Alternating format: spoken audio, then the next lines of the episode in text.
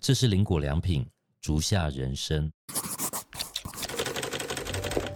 我当时的概念是我们想要分享那些因为时代的变迁被遗忘的美好事物。是什么样子的起心动念让你觉得，哎，我好像应该要让它更有规模化，是或是做的更大，或什么之类的？事实上，我们一直有个观念，就是当一件事情它的功能层面越来越薄弱的时候，它的浪漫的部分越来越强大。最大的困难就是你要怎么样在一开始得到他们的信任哦。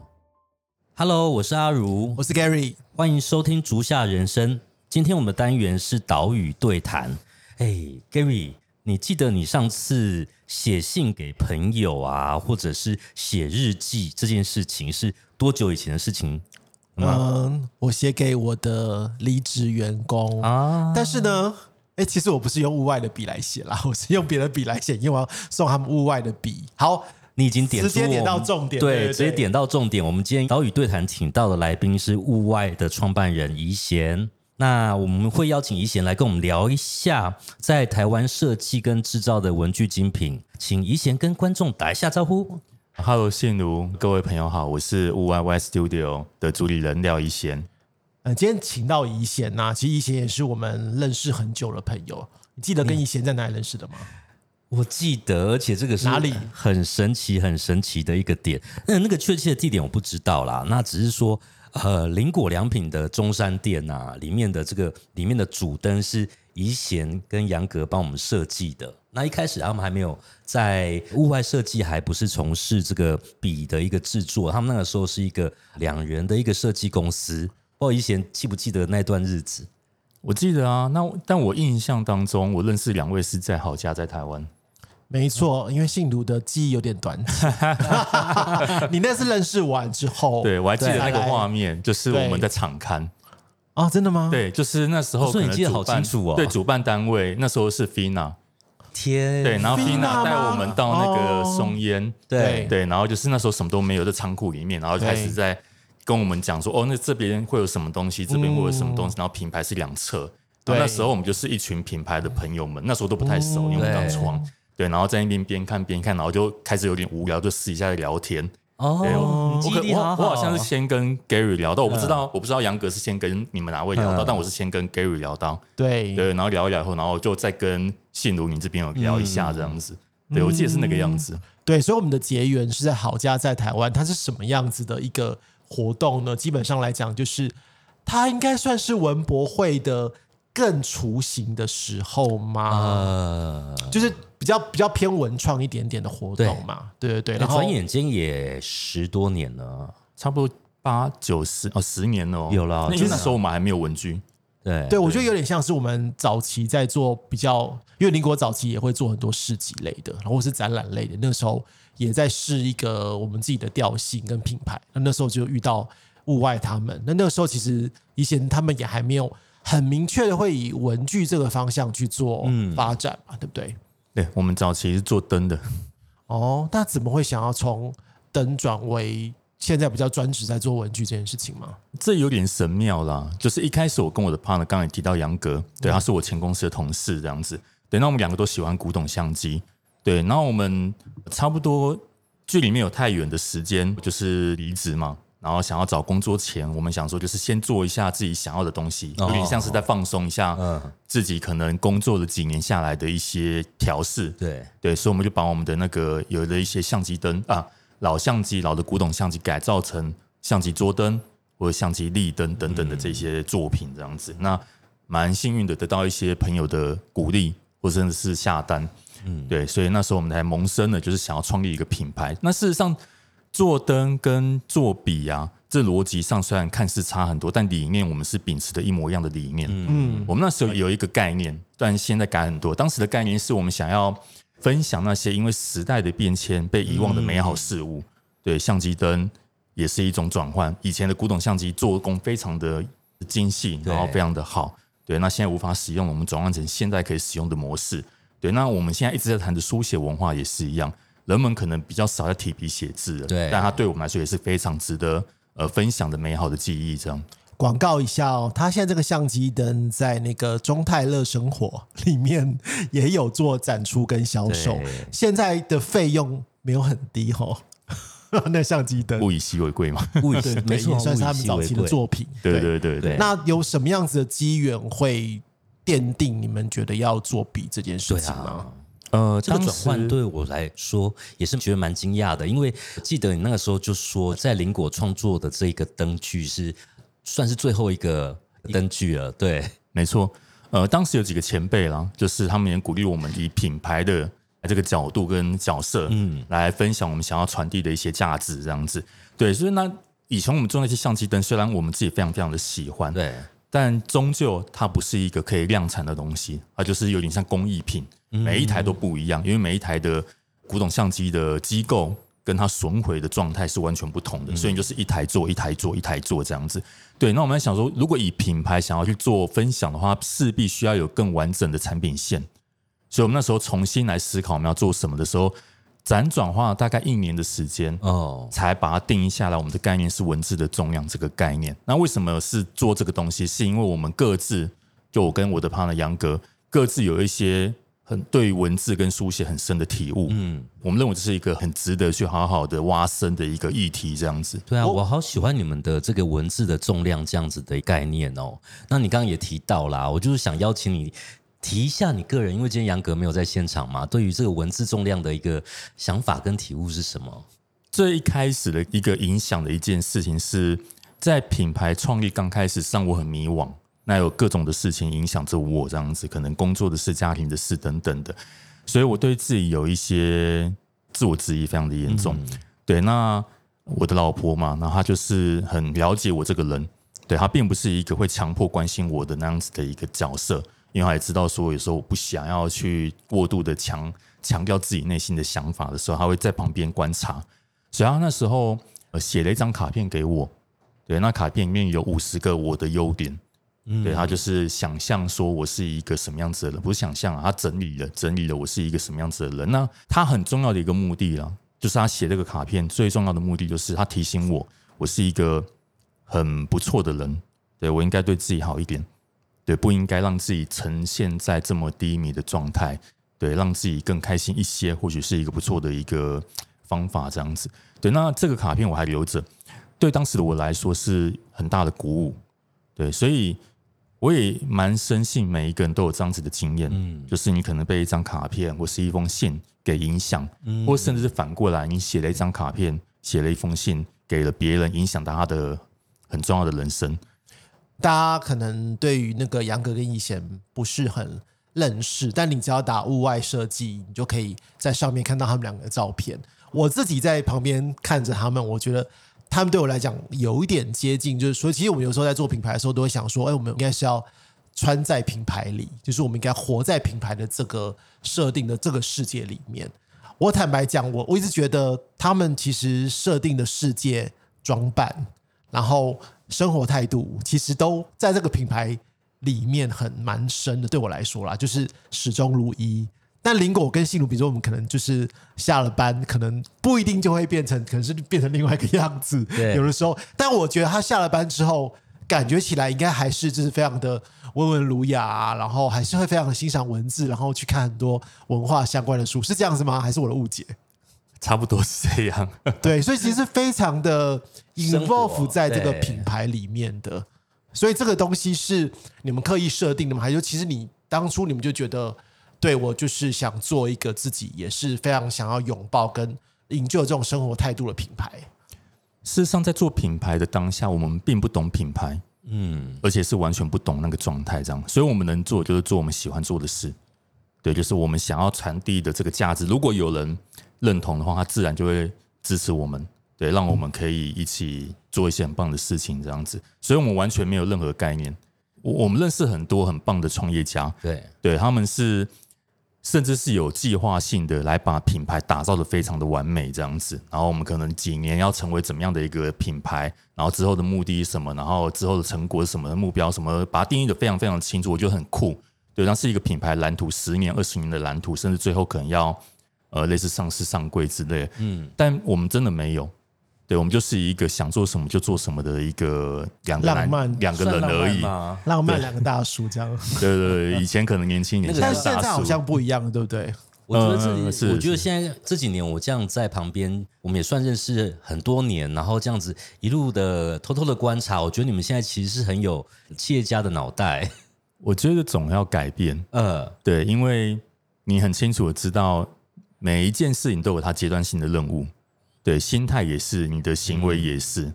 对。那当时他这一件很棒的事情，就是呃，跟书写，我是跟文字，我是跟自己个人喜好有关系的这个事情，对它引领到了我们到了第一阶段。但如果我们这时候不往前再踏得更远一点的话，这个品牌有可能就是停在那边，然后最后消失了这样子。但我也好奇啊，就是说怎么从一个我真的真心喜欢这件事情，到我最终决定要不论是把它放大，或者是说更有规模，是什么样子的起心动念让你觉得，哎，我好像应该要让它更有规模化，是说是做了更大或什么之类的转变？我觉得概念没有影响哎、没有变，就是你还是很爱这个品牌，嗯对你，就是因为很爱这个品牌，所以你希望它变得更健康，嗯你希望它影响到更多人。之前不健康对对吗？之前就是你可以想象，你的资源这么大的时候，它就是无法长大，它就是无法可以成为一个有影响力的品牌，这是很现实的事情。对你想要影响别人的前提，你要活得很好。对这个公司必须要规模的状况更完整一些，而不是过度的直觉，或者是过度的浪漫的浪漫。对对对对，你还是可以浪漫，但浪漫之余，我觉得你要去思考为什么你要做这些事情，以及它的目的是什么。这样所以会更重视到公司的获利跟生存，是这哦，样子。一定要超这个超级无敌重要这样子。对，嗯，我觉得这个部分也是我们许多啊，就是在我们这一辈一起创业的朋友们，在头几年跌跌撞撞，一开始没有想的那么多的一个部分，可到后来大家开始注意到这个生存很重要，有生存才有影响力。但是会有在这个过程当中，比如说，当然，我觉得对于我来讲，就物外就是一个非常有文化、有气质的品牌。但想必跟着的人，应该都是不论是你、你跟杨格，或者说是你旁边的人，应该也跟的都是这种非常有文化气息的文化人。可是他跟公司获利本身，有的时候看似是有一点点冲突的。那这样子的话，会不会有人因此，比如说会跟你们？有产生什么样的冲突啊，或者说你跟杨格之间会不会因此有很多的摩擦？哦，一定都会耶。我就是真的是一个过程，因为中间的呃两位也是那个主理人，也是经营者。要讲黑暗的地方了吗？没有啦。对我，我觉得都会有很多挑战，我们都会把它戏称是每一个老板的成年礼，对而且好几个成年礼，对，它绝对不是一个两个，是可能无数个这样子，每天都会遇到这样。对，那我们有蛮蛮多朋友，就是当时欣赏我们，然后愿意进了这个公司，一起跟我们打拼。但当公司在转型的时候，他可能会觉得，哎，这好像跟原本他期待的屋外不太一样的时候，对他就是选择离开。对，那每当这种事情发生的时候，我会非常的自责。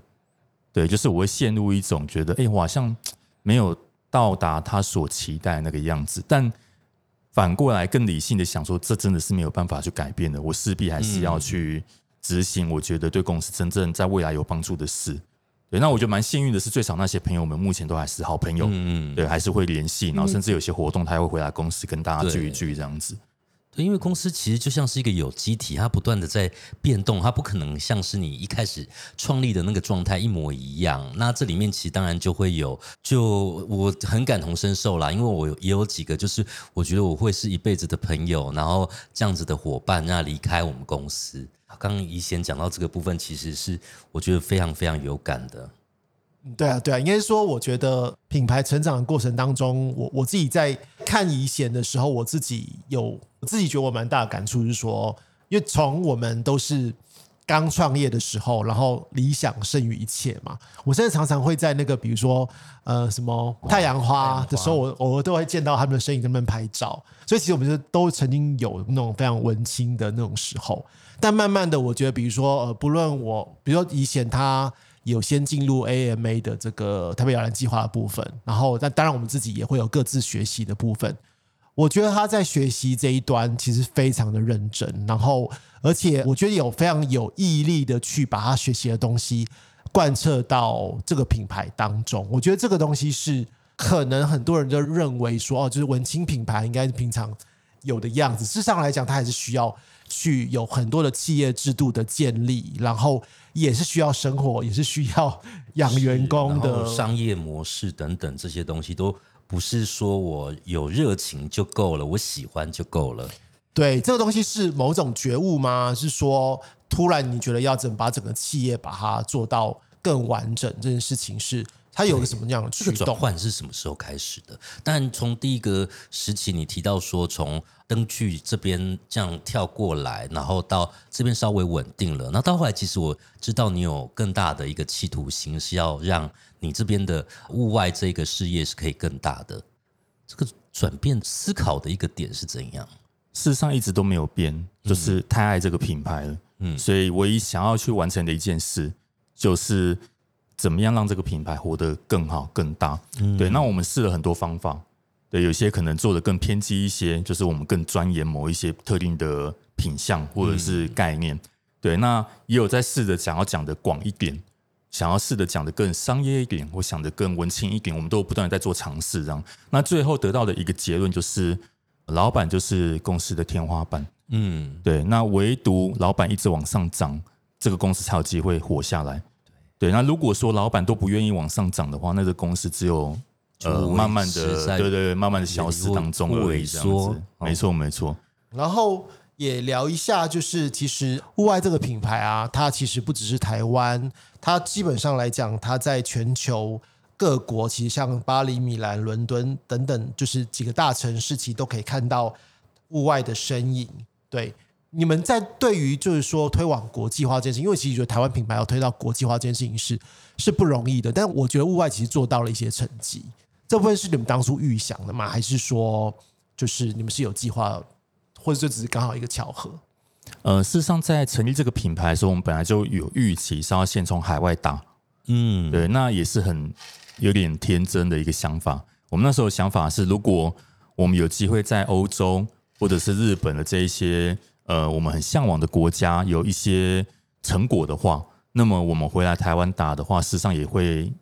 更有机会。对这是我们当时有点天真的想法，这样子。所以我们一开始就锁定国外，也蛮积极的参加蛮多国外的展览，日本或是欧洲各国这样子。所以就变成一步一脚印，慢慢的有很多人认识到你们，对然后，再再再回到台湾这样子。对，反而是在国外的一些杂志报道，还有一些活动，我们是更活跃一些这样子。所以我我好奇一件事情，就是说，因为刚好我昨天在跟一个我们做鞋子的品牌的朋友在聊，然后他给我一点有很有趣的一个想法，对，比如说呃，像笔这种都是属于很国际型的，鞋子也是嘛，就是说应该说它是一个世界语言，全世界对对，大家都会有同同样的共同的记忆。对，然后他又说，他不想再追求要做出很像是欧洲的这样的鞋款，他觉得台湾的鞋款就是应该有台湾鞋款的样子。对，然后同时间，因为你在做笔，笔其实也是一个我刚刚说的是，也是一个跨文化的。那你自己对于笔在推行到各国，就是等于世界各国这边来讲，你觉得所谓的到底在地的这个元素摆在笔当中是加分还是扣分？我觉得很难定义耶，因为我们当时也没想太多，我们单纯只是想办法让这一支笔变得很好看，就是我们喜欢的样貌而已，这样子。那当然，在一开始的时候，特别是台湾的朋友们会觉得这个整个品牌的调性很日本，哦，对我觉得蛮有意思的。嗯对他们可能会觉得整个不管是文字或者是产品的呈现上，非常的日本风格。嗯嗯嗯，对，那我们也问过我们日本的朋友，他们完全没有那么觉得。哦，对 他们就会觉得啊，这就不是日本的东西啊。对啊，那他是也可以分辨得出来，对，而且非常轻而易举的分辨。对，就是我们问了一些通路这样子，然后甚至我们去日本参展，对他们一眼就看出来这东西真的没有那么的日本，但他们觉得有一些不同的东西，可能是其他国家的语汇在里面这样。嗯，对啊，我觉得就是不同的角度吧，不同的视角看我们的产品会有不同的回馈这样子。嗯，所以这是一个契机，说你们到后面接触到这么多国外的一些顾客，就是说，因为我知道你们现在有做的这个计划是日本职人公益计划，目前已经准备要推出第三部曲了。对，想知道一下你们这个计划的缘由怎么开始的？我们大概二零一三或一四年左右，对，然后我们一些活动还有朋友的介绍，我们开始认识的一些很棒的日本的职人。这几年除了疫情以外，这几年我们反复的去拜访他们，大概拜访了可能二三十位以上这样子。那我们很着迷于他们很专注在一件事情的这样子的精神跟态度，这样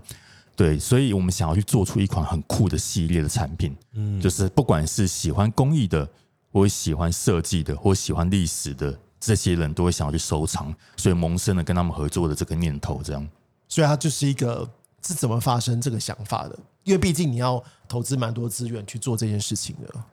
呃，事实上也是有点，你要说浪漫嘛，或是有点傻傻的。对我们真的没有想太多。当念头刚刚那个念头一起来了，我们开始去跟这些职人好好的聊有没有合作的可能性。嗯，对，然后怎么合作，然后合作完了，我们怎么样去推广彼此的品牌价值，然后我们怎么去推广它的这些很棒的工艺，这样子。对，那是完全不符合成本效益的。这我可以理解，因为我曾经看到这个。作品真的是很惊人，所以我还是私底下我就跟 Gary 在讲说，哇，就是以前他们还是有保持着好浪漫的这个这个成分在哦。如果是我们的话，其实我们没有没有那么大的一个勇气去进行这样子的一个企划。不过听起来，我刚听你的感觉啊，你刚刚说的是用，并不是说感觉是一个有计划，说哦，我们为了要。从日本，然后带回台湾，然后日本的工艺，然后它可以带来品牌或者行销上面怎么样的价值？你刚刚是说，哦，就是很浪漫的，觉得想做这件事情。我觉得一开始是很浪漫的，当然后来也会想着说，那既然我们做这个事，我们怎么样让它的效益是更完整的？它不是只是为了品牌，它是更多是为了我们想要推广这个记忆的价值。对，对我自己来说，我会觉得我们的品牌啊是一个载体。对于工艺家来说，日本的这些职人来说是个载体。他们透过这个载体，把他们很棒的这些技艺传递到了呃，或许台湾，或许有其他会购买物外商品的这些朋友们的手上，这样子。所以投资了这么多，刚刚说的人力成本啊，跟日本的沟通啊，跟相关的这个工艺本身的费用就不不低嘛。所以这个东西，你们会用一个比较商业的角度说，这个东西它是一个获利性的。计划还是说是一个更品牌面的东西啊？我会把它归类在更品牌性的东西。对，因为像刚刚提到，它完全不符合成本效益。我们最近要推的这个蓝纹方进去钢珠笔，我们前后花了，当然因为有疫情关系啊，但我们前后花了三年多的时间来跟日本的职人沟通很多细节，这样子。对，那你光是来回沟通，甚至要飞到日本去，然后还有这些商品来回的运送。你很难去定义说到底要卖多少钱，对，但我们又不想卖的太贵，因为我们的目的是要推广，所以我们尽量把那个利润压到最低，就是勉强打平的这个状态，来把这个产品销售出来这样子。所以你觉得像做这样的事情，其实对于消费者有感受吗？就是说，因为毕竟不是每个人都是那个 target 嘛，因为毕竟一支笔。就是所费意义也不一样，对对对，因因为其实是不是一般市井小民可以真的完全可以接触到的一个价格，应该是有点收藏的概念了嘛，对不对？所以这个东西你们是会觉得它是会有对品牌一般的消费者是有帮助的。我觉得会是慢慢来耶，对它不可能是就是你做完了一触可及，然后完全就是到达你预期到的效果这样子。对，所以我们不断的在沟通，然后拍了好看的影片，对，然后我们做了一些相关的企划，然后一点一滴的。在不管是任何一个场域，然后不断的去分享这一些我们觉得很棒的故事，这样子，对我觉得是让我们有一些抓到那个初心的那种感觉，嗯，对。尽管我们要走的有一点商业，好了，我们可能因为要要推的更广的受众，我们做不同的尝试，但我觉得那个初心我们不希望放掉，对，反而我们花一定的成本跟比例。然后还有心思做这件事情，对我们来说是一个很棒的养分。这样，对我相信这个一定会在精神上，在那个会让你觉得，哎，这是我们在做的一件很棒的一个事情。因为也经历过疫情这几年啦，你在说这个跟日本的这些职人在进行合作的时候，你觉得最大的一个困难是什么？最大的困难就是你要怎么样在一开始得到他们的信任啊？对，因为日本职人在当代社会、日本社会地位上是蛮高的。对，然后如果你想要跟他合作的话，你必须要让他理解到，你并不是只是想要来蹭他的这个名分而已。对，你是真的有心要推广一些他也认为很重要，并且可以一起讲的故事，这样子。嗯，对，所以我们在前期花了非常非常多的心思，不管是拜访也好，甚至是做了很多提案也好，对，甚至是我们每一次的拜访还特别都会带着日本的翻译来确保我们的沟通没有任何的误会。嗯，对我觉得这些都是要蛮多心思去做足的这样子，甚至做到这种程度了，有时候也是会被踢到铁板。哦，对，就是远远的还是不够。对，因为毕竟台湾人跟日本人在谨慎上面的这个观念啊来说的话，还是有一些落差这样子。对，所以我们也是边做边学这样。可以讲一下你们这次即将要募资，应该现在在收集相关的资讯嘛？那这次的这个计划有什么特别的地方吗？呃，我们这一次的那个群目预购的这个产品叫做蓝纹方尖锯钢珠笔。对，那方尖锯它是一个从日本飞鸟时期大概一千三四百年前的一个技术，这样它是用在一个佛具或法器上面的金属雕饰品。对，然后我们这一次比较特别的地方是我们一次跟了两个不同的工坊来合作，一个是伊藤钢雕刻所，对，然后一个是竹内方尖锯。那伊藤钢雕刻所，它做的是一种叫战刀的模具，它把我们的图腾用手做的方式，把它做出像是一把一把的那种敲击的那种金属刀具这样子，对，然后把它敲击在那个金属板上面，做出不同的纹路这样。对，那就我们的理解，也是竹内方进去的主理人跟我们说的。他说，伊藤先生是全日本剩下最后一位有这个能力做精细战刀的职人，这样子。对，这也让我们格外的珍惜。对，那我们在疫情解封的时候，我也特别到那个伊藤先生的家来拜访他，来表达我们的感谢，因为之前疫情没办法好好的跟他沟通，这样。对，然后是一个很和蔼的，就是老爷爷。他说他大概七十七十多岁吧，七十五岁左右这样，然后很热情的跟我们分享了对他的工坊里面的所有一切。对，那唯独就是当我们问到这样的一个工艺有没有传承的可能的时候，对他才有点落寞的跟我们说没有了，这个辛苦的事情现在已经没有人可以做了。嗯，然后就连他自己的儿子，他都鼓励他儿子到一般的商社工作。对，就是实在太辛苦了。但我们想象日本是一个这么重视传承的一个国家。所以，当他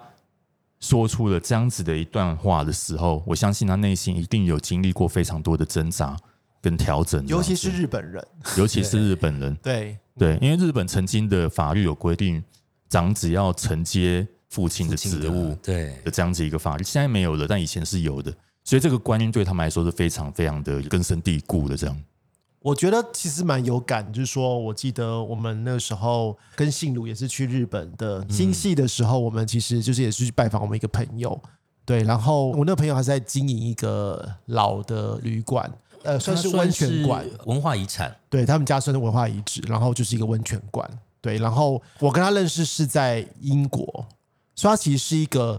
有西方教育的一个日本人。然后他那个时候就在英国也交了男朋友了，反正总是非常洋化的人。可后来去见到他的时候，他就说，因为他要接他家里的那个，他是长女，那唯一的家里没有男生，所以他必须要接下家里的温泉。对。然后我就会那时候想说啊，有这么多束缚吗？不就是一间旅馆吗？然后好像不一定要他们自己做，还是可以可以其他人做。所以我觉得对日本人来讲，这种传承这件事情，的确是会。烙在他们协议里面是觉得一定要做这件事情的，我觉得跟台湾人这种非常 freestyle 的，对对对对对，就是非常的哦，消失就消失啊，对他们是有更深的那种感触吧。对，我们也常常看，比如说漫画或者日剧，有时候会有一些桥段，可能高三的学长跟学弟们来勉励说，今年是我最后一年挑战甲子园了。嗯，因为我毕业以后，我就要承接家里面的就是事业，要成为一个寿司师傅，对的这样子一个剧情。事实上，这对他们来说是非常理所当然的事。尽管你再怎么不喜欢这个工作，但你还是势必要把它承接下来，因为这是你的一生下来就必须背负的责任。这样，因为其实我觉得在疫情期间，我觉得我们各自面临的一些挑战，比如以鞋子来讲好了，比如说大家穿绅士鞋的几率已经没那么高了。对，然后有更多运动鞋崛起。对，那书写文化这件事情，其实在手机啊，或是其他的形式的发生之后，它已经也慢慢的可能真的用书写这件事情的人，就刚刚信如问我，对我真的也很久没书写，所以这样的东西会对我们来讲也是一个很大的影响。你们会有一个什么需要去面对的一个转变的应对方式吗？事实上，我们一直有个观念。就是当一件事情它的功能层面越来越薄弱的时候，它的浪漫的部分越来越强大。人们以前写字是因为工作，因为可能学习，对，你要记笔记，或是你要做一些文书处理这样子。对，当这一些都不需要用书写来完成的时候，书写它转变它的意义。哦，对，我们在谈的并不是说，哎，那个你要练字哦，那你的字要写多漂亮，不是，而是你有没有可能透过呃文字或者书写来传递你非常重要的讯息，这样子，传递你非常重要的心意，这样。因为我们自己好好的想一下，如果你有一件事情想要透过笔跟纸来传递给某个人的话，要么就是对方是非常重要的人，要么就是这一件事非常非常的重要。嗯，对，那就是我们想要去传递的，它不是说只是练字然后写字而已。对，回馈到我们的品牌名称物外，我们想要传递的是那个物件背后它隐含的意义。然后不是笔，它是一个心意。不管是你是真的拿来写一封信，或是你想要送给送给某个人，它就是代表你想要去传递的某个价值这样子。所以现在会买你们的笔的人，他通常是哪些需求？有各种人呢，比如说好，他可能有一部分是真的喜欢写字的人，嗯，对，对于文字有一些情怀的人，对，然后也有在收集笔类的这些收藏家，嗯。对，那有一部分的人也是拿来送人，嗯，对，就是我们后来检讨了一下，好像很难找到比笔更适合送人的品相，没错，因为它不可能冒犯人，对，对你送任何东西，有可能隐含的某一些不好的意思，你不知道，或是文化上面各国的文化你也没有察觉，对，或甚至是他喜欢或不喜欢，但你送笔他绝对不会讨厌。对，所以感觉起来就比它的本身的那种功能性的东西，可能在笔上面可能会越来越弱化。接下来可能会回到更多情感面向，对情感面向的一些需求。对，所以其实因为我知道户外也是最近他为了宣布这一次的这这个募资的部分，然后也找了几个台湾的职人来拍了一部影片，要不大家讲一下为什么要做这支影片，它对于品牌有什么帮助？我们在大概去年吧，去年或更久之前，我们品牌一直在做一些内部的整理，对，然后去定义我们的品牌人设，定义我们的一些关键词，这样子。对，那我自己是觉得有一个关键词是我认为很重要，就是专注。我们为什么谈专注这件事？就是像文字的重量这一句话，这五个字，我们一讲讲了十年。对，从品牌确定要做文具或者是谈书写开始，这五个字就是不断的在提这样子。对，那所以我们想要透过一些朋友，就是一些很厉害，在各领域非常厉害的朋友，像江正成、张基义院长，对蔡顺任修复师，或是呃何小梅舞蹈家、编舞家老师这样子。对他们各自在领域上面有非常好的一个发展，那同时间他们呼应了我们在谈的这个很专注的这一件事情，这样对，所以这也是蒙生呢，我们希望可以跟他们合作，然后并且拍一个很值得我们去分享的品牌影片的一个契机。所以大家有感受到就是你讲的专注这件事情吗？我自己是觉得有啦，最少我自己看得很感动。对，就是有更多的粉丝会觉得，对于这个东西，就是物外的这种物品以外的意义，会感受到更深。甚至有意思的是啊，我在去年九月我去那个巴黎展，嗯然后我给了一个在巴黎做陶艺的这个朋友，对，然后看了这支影片，嗯然后那个影片当时是没有任何翻译的，就是只有对白而已，中文对白。那我们就跟他讲说，哎，想要请他感受一下，我用感受嗯，感受一下这个影片对他而言是代表什么这样子，然后看到哭，尽管没有、哦对，尽管没有对白哦，嗯嗯尽管没有对白，他只是在看那个画面跟那个音乐跟那个不同的呈现方式，他感觉到这些人好用心，就是影片里面这四位，嗯，对，就是他们好专注在他们所做的这件事情，然后专注到你作为在旁边看他们做这个事情的人，你都会被感动。嗯，这主题是叫“职人的笔触”吗？是吗？还是我讲错？创作者的笔触。创作者的笔触。创作者的笔触，对请大家可以 Google 一下创作者因为我没有叫职人的笔触，是因为职人这个词有一点严肃，嗯。事实上有一点严肃，但嗯。我们会觉得创作者他就是一个很开放式的一个角色，嗯。就是每一个人都可以创作，你不一定要是什么哦艺术家、画家或者是厨师等，你不用，你不用，你就是任何一个人，你只要想要创作，它不需要被定义。然后任何的一个创作，它在某个时间点都会变得非常的有价值，因为它代表是你在那个当下所想到的很棒的事情，你把它记录下来，这样。嗯，我觉得在台湾做品牌，或者说我们我感觉起来对邻国来讲也是啊，因为其实我们某方面的工艺就一直在消失。其实我觉得我们好像都一直在想要找到一个夕阳的余晖，但是我觉得物外有把它做出另外一层更深的意义。对，然后也希望已经很久没有书写的人，可以透过我们今天的访谈，开始想要去书写给哪一个他觉得对他生命中觉得重要的人。那当然，我也很推荐送物外的笔，因为我觉得你能够把你的对一个人的敬重或是感谢，透过送笔的这个过程当中，能够表达的很清楚，而且物外的笔。让别人拿到，没有人会觉得不开心。真的，对。最后，可能请你先讲一下，对你来讲，就是你们的这些工作态度啊，或是品牌精神啊。如果要讲一句话来传递什么叫做你的足下人生的话，你会怎么来诠释这句话呢？这个真的是一个蛮难的题目，很难哦，超级无敌难的这样子。其实他可以不一定用一句话，我们有些来宾他其实可以讲三句话，对，讲了三四句话，对。因为事实上，足下人生它。包含的东西很多，那我们也不能短短的一句话就讲出我们的一辈子的感受。我希望可以透过文字跟书写来让人们可以链接彼此，然后对自己更加了解。那我认为这就是我的足下人生。好啊，非常感谢怡贤接受我们这次 p a c k a g e 的访问。如果你也喜欢我们的节目呢，就欢迎订阅我们的频道。那厨下人生在每周三的下午三点都会固定更新。如果对今天的节目有任何的想法，可以欢迎在评论区留言告诉我们。我是 Gary，我是阿如，我们下一节见，拜拜，拜拜，拜拜。